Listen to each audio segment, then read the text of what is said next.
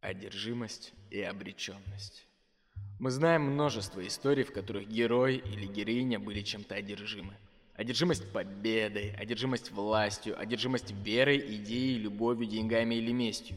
Но практически у всех героев этих историй изначально, и может быть даже по ходу, был шанс на успех. Кого-то в конце даже ждал этот успех. В этих историях мы наблюдаем за одержимым героем, проходим с ним весь его одержимый путь – возможно, даже сопереживаем ему. Но крайне редко мы встречаем истории, в которых одержимые герои обречены с самого старта. Нам не говорят об этом заставки, не пишут этого во вступительных титрах, и нам даже никто, совсем никто не заспойлерил бессовестно концовку. Мы не знаем, чем конкретно кончится эта история, но мы знаем точно, что этот герой обречен. Мы знаем это только благодаря тому, что видим в кадре героиню. Среди людей, так или иначе сталкивающимися в своей жизни с наркотиками, бытует одна замечательная и точная фраза, в начале которой вы вставляете название вещества, а после добавляете «умеет ждать». Кокаин умеет ждать. Он овладевает тобой хитро, методично и медленно, так что ты и сам этого не замечаешь. Ты не подсядешь на него сразу, он усыпит твою бдительность, чтобы со временем завладеть тобой полностью. Амфетамин умеет ждать. Мед, ЛСД, экстази, кетамин и даже травка умеют ждать. И пока они выжидают, у тебя еще остается шанс на побег. Но не героин. Героин не умеет ждать. Он не любит. У него нет на это времени. Он даст тебе то, что не даст ничто другое. Он даст тебе все, но взамен сразу же попросит плату. Нет, он не попросит. Он даже не потребует, он ее возьмет. Он заберет у тебя друзей, родных, работу, стремления, веру, любовь и даже мечты. Им он сыграет свой реквием. Реквием по мечте. Итак, салют. Меня зовут Крис Картер, и я снова безумно рад, что ты здесь и со мной. И как ты уже можешь понять, это подкаст «Память о кино» и фильм «Реквием по мечте».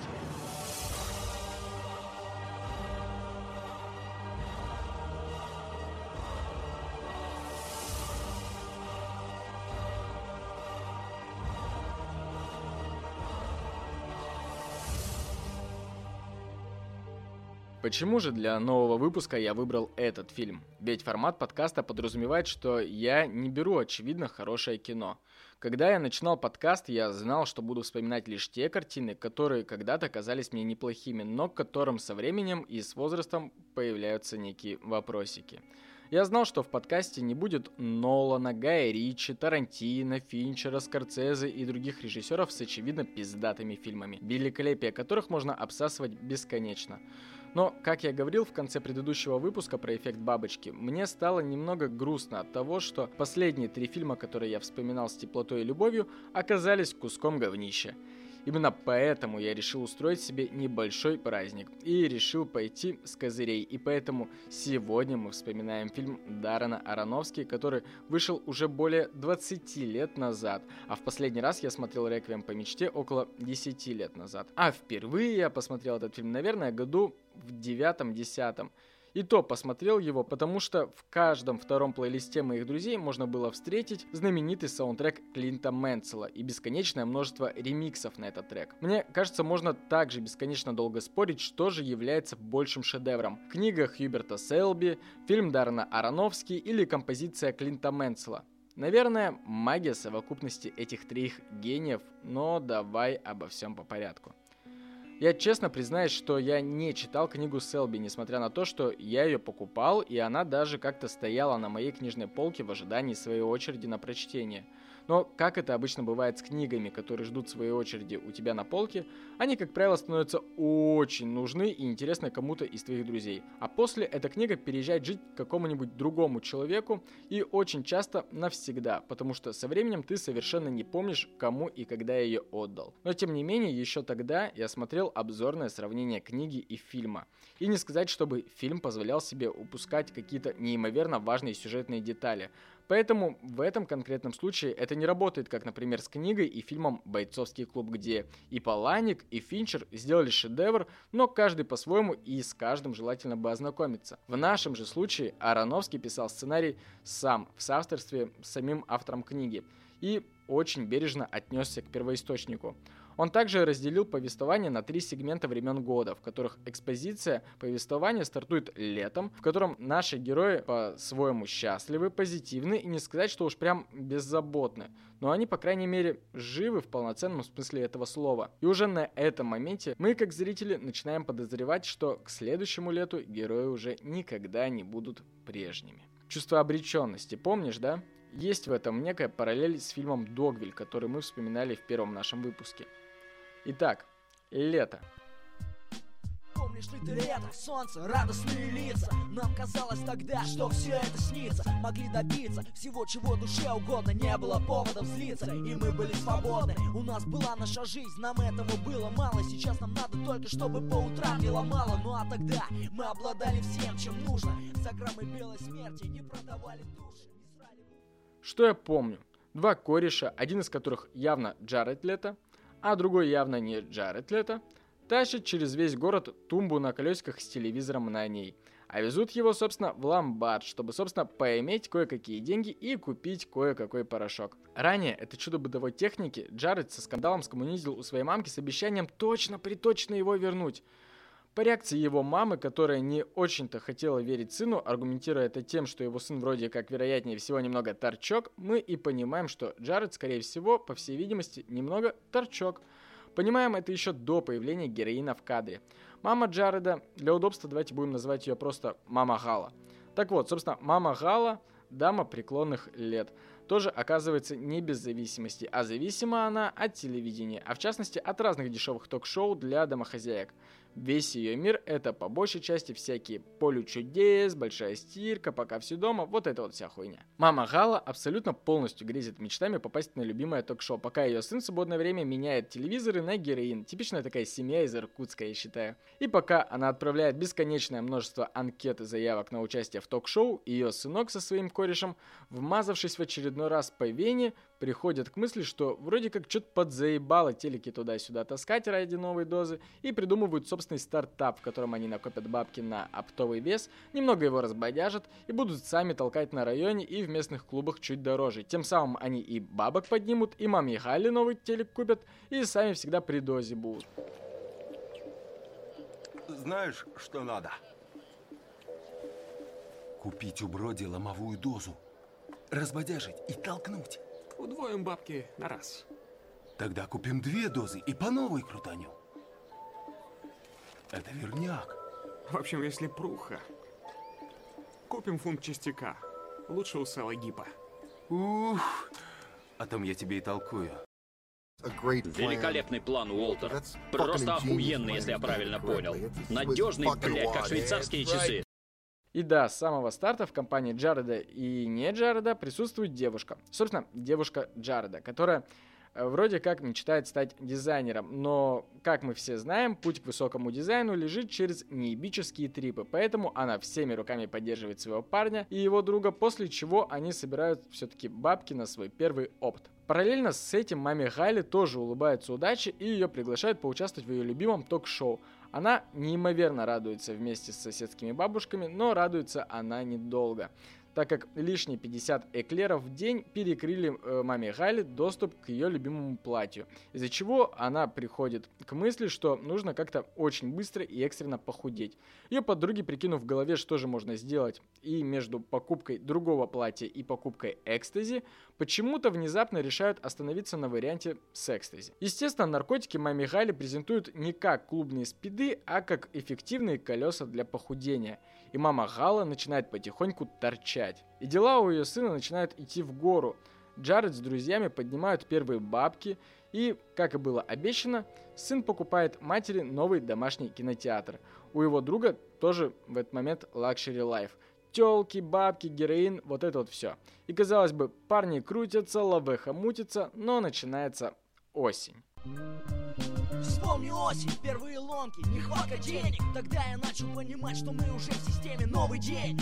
А это значит новая доза. Я понял, что остались только шипы от розы Стальной занозой, игла засела в мои вены Телка на кумарах бьется башкой в стену Подобные картины день ото дня все чаще. Мы заблудились, как будто в непроходимой чаще. Телефон барыги, Помню лучше, чем свое имя. Баяны покусали руки жалами своими жгут Затянул покрепче, как петлю на глотке Делаю свой зрак узким Я не помню уже точно, что конкретно пошло не так, то ли их дилера накрыли, то ли они проебали вес, то ли еще что-то. Ну, в общем, по каким-то причинам ребятки вполне стремительно начали терять вес и бабки. В крепкой дружбе начался разлад, так как ребятки начали прятать друг от друга остатки в зиплоках. Ломки, ссоры, да еще и Джареду было как-то не по-пацански колоться в паховую вену, поэтому он херачил инъекции прямо в одно место предплечья, где начался образовываться абсцесс или что-то типа того. К этому времени мама Галу уже явно скинула столько, чтобы влезть в свое платье, но с употреблением спидов прекратить была не намерена. Помимо бессонницы, ввиду постоянного просмотра битвы экстрасенсов, в ее хате начинают происходить такие метаморфозы, которые и Сергею Дружко не снились. В ее приходах на нее нападают и речит вся бытовая техника, включая говорящий холодильник. Валдаль Спельш начинает влазить к ней из телевизора и приглашает ее на ток-шоу. В общем, полный фарш. Наступила зима. В город пришла зима, цвета белой тоски Невидимыми стали сосуды левой руки. Для отступа все пути замело белым. Цвета первого снега, школьного мела Чистого листа, свежие постели. Часы без геры как недели, а с ней летели. Обгоняя секунды, не давая форы Мчались так же быстро, как машина скорой Да, в общем, в этой части фильма нам показывают, что все у всех окончательно пошло по пизде. Друзья ссорятся, Джаред ругается со своей телкой, та в свою очередь решает заработать на дозу своим телом, обращаясь к человеку с деньгами, наркотиками и нетривиальными фетишами. Джареда же с другом вяжет полиция. Язва на руке героя перерастает в гангрену, благодаря чему его руку успешно ампутируют. Кореш Джареда оказывается в тюрьме, а его мама, не дождавшись встречи софитов и телекамер, отправляется в психушку. И да, на этом по сути все. И это в пересказе история звучит короткой и незамысловатой. И казалось бы, что в этом гениального-то? Ну были, да, трое торчков и мамаша дура, ну и сторчались, ну и здорово. Но погоди. Я ведь с порога сказал, что мы изначально знаем и чувствуем то, что герои обречены. Следовательно, у нас как бы со старта не то чтобы была какая-то интрига. И Ароновский, снимая эту картину, не делал ставку на неожиданные концовки. Он снимал очень атмосферное и стильное погружение в путь наших героев через и навстречу какому-то кошмару. Вот и я предлагаю нам с тобой сейчас сесть, посмотреть этот фильм еще раз и дальше поговорить о нем чуть более предметно. Ну что ж, Пересмотрев фильм сейчас, могу сказать, что он уже не воспринимается так болезненно. Наверное, ввиду того, что в отличие от Догвилля, я заранее смог проговорить практически весь сюжет. И да, действительно, все, что я сказал ранее, это по сути и есть весь фильм. Потому что сама история не сказать, чтобы на самом деле длинная. Основной хронометраж картины заполняет по большей части детали и акцент на эмоциях, немых сценах, таймлайнах и всем уже известный хип-хоп монтаж. Поэтому давай в этот раз вторую часть подкаста посвятим не второму более детальному пересказу истории, а более предметному ресерчу ее построения. Итак, давай начнем с фирменных приемов монтажа Ароновски. В первой же части фильма, а конкретнее практически с послевступительной сцены, а потом немногим дальше режиссер использует разделение экрана как в сплитскрин. Там, где он по сути мог поместить в кадр двух персонажей, он намеренно разграничивает их э, не просто физическим пространством, стеной или дверью, а помещает их непосредственно в два отдельных экрана. Так мы видим спор сына с матерью через дверь и сцену, в которой Джаред с подругой ласкают друг друга в кровати. И там, и там персонажи находятся непосредственно рядом друг с другом, но Ароновский пытается показать, что несмотря на их близость и теплые слова, герои как бы разобщены – они находятся в разных уровнях понимания друг от друга. Они не рядом, хоть и сами еще этого не осознают. Немного позже нам демонстрируют другую монтажную фишку Ароновски, его визитную карточку – хип-хоп монтаж. Он бы, наверное, назвал его клиповый монтаж, но если бы это определение чуть раньше не застолбил бы за собой Гай Ричи. Поэтому вот, хип-хоп монтаж. Я думаю, ты уже и так понимаешь, о чем речь. Суть такого монтажа в быстрой смене коротких кадров с акцентом на одну деталь и конкретный звук. Кадры со звуком быстро сменяют друг друга, образуя некий незамысловатый бит.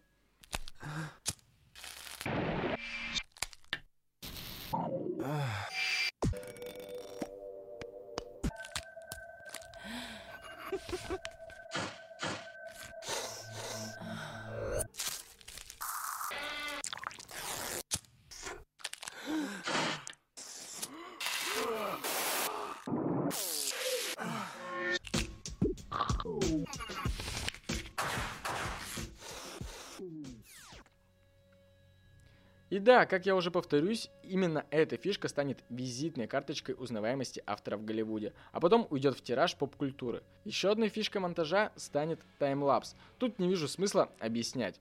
Пару лет назад подобная фича появилась в функции в Инстаграм, и все, кому не лень, снимали им закаты, городские пробки и то, как по дому носится твой кот. Но по сути своей это обычная перемотка. А вот Rapid это такой таймлапс, при котором один объект или герой в кадре движется в привычном темпе и времени, а в то время как все его окружение как раз таки будто бы на перемотке, тем самым нам демонстрирует отрешенность героя от окружающей его действительности. Но даже это не самый головокружительный прием в фильме. Самым головокружительным, в прямом смысле слова, является mount.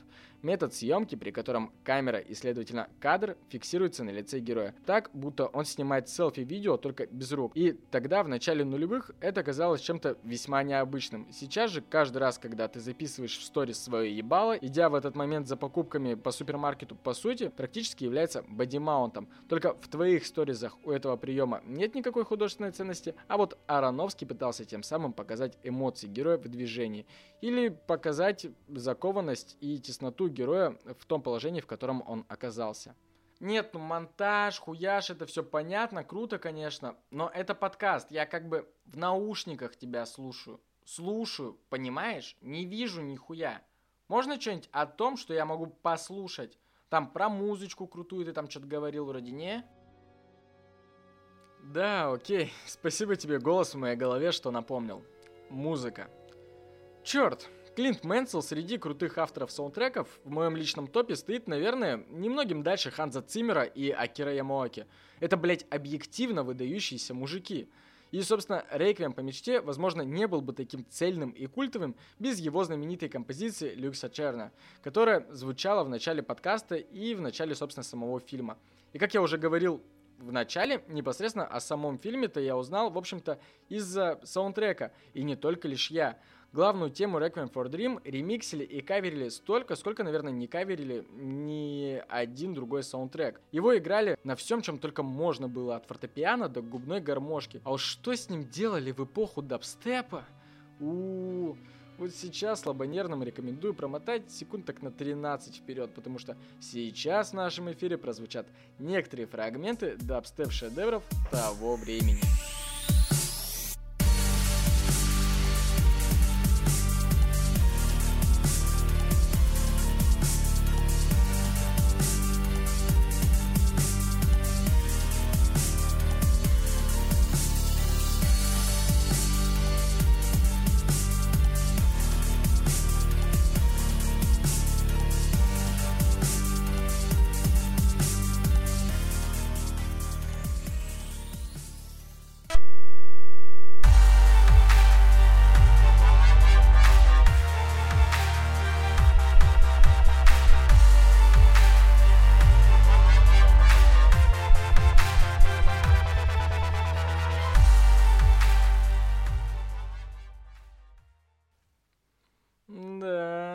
Было на грани.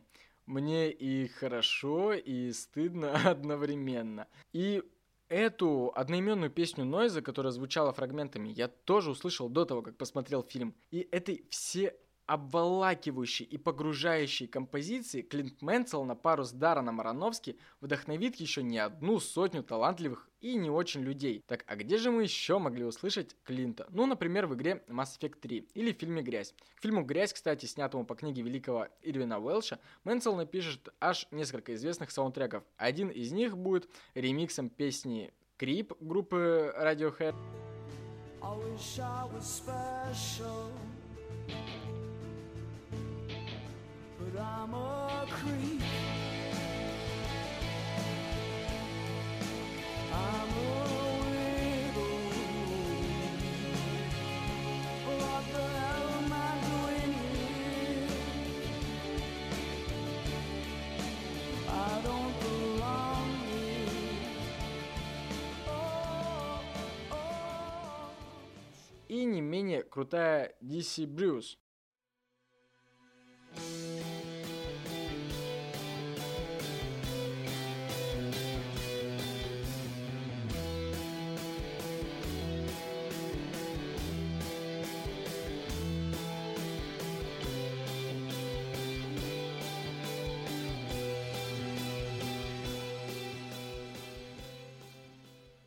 Ну и на фоне моего сегодняшнего повествования тоже играла композиция Мэнсела. На этот раз из фильма «Рестлер». Также, кстати, Даррена Аронофски. И как ты видишь, великое наследие этого фильма только подтверждает его несомненную значимость в кинематографе. И хоть при повторном просмотре у меня и были небольшие вопросики касаемо сценария, например, такие как «Почему это ребята в ходе фильма вроде как сидели на героине, а подруга Джареда явно торчала на коксе, потому что юзала-то она в кадре назально через купюру». Употреблять таким образом героин абсолютно бессмысленно. Но несмотря на это, кадры они делили один и тот же вес с одного и того же пакетика.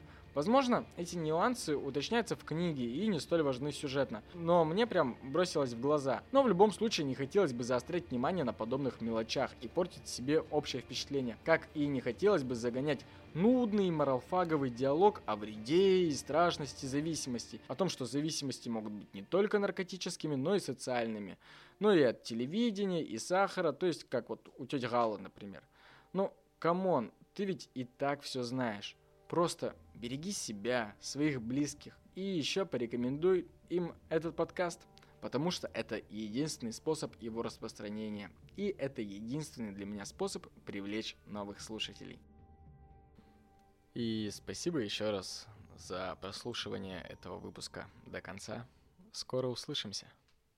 Реквием по мечте, спасибо наркоте, мы вроде живы пока но уже не те. Нам кто-то что-то говорит, но мы уже оглохли. Мы чахнем, мы сохнем, мы скоро сдохнем. Реквием по мечте, спасибо наркоте. Мы вроде живы пока, но уже не те. Нам кто-то что-то говорит, но мы уже оглохли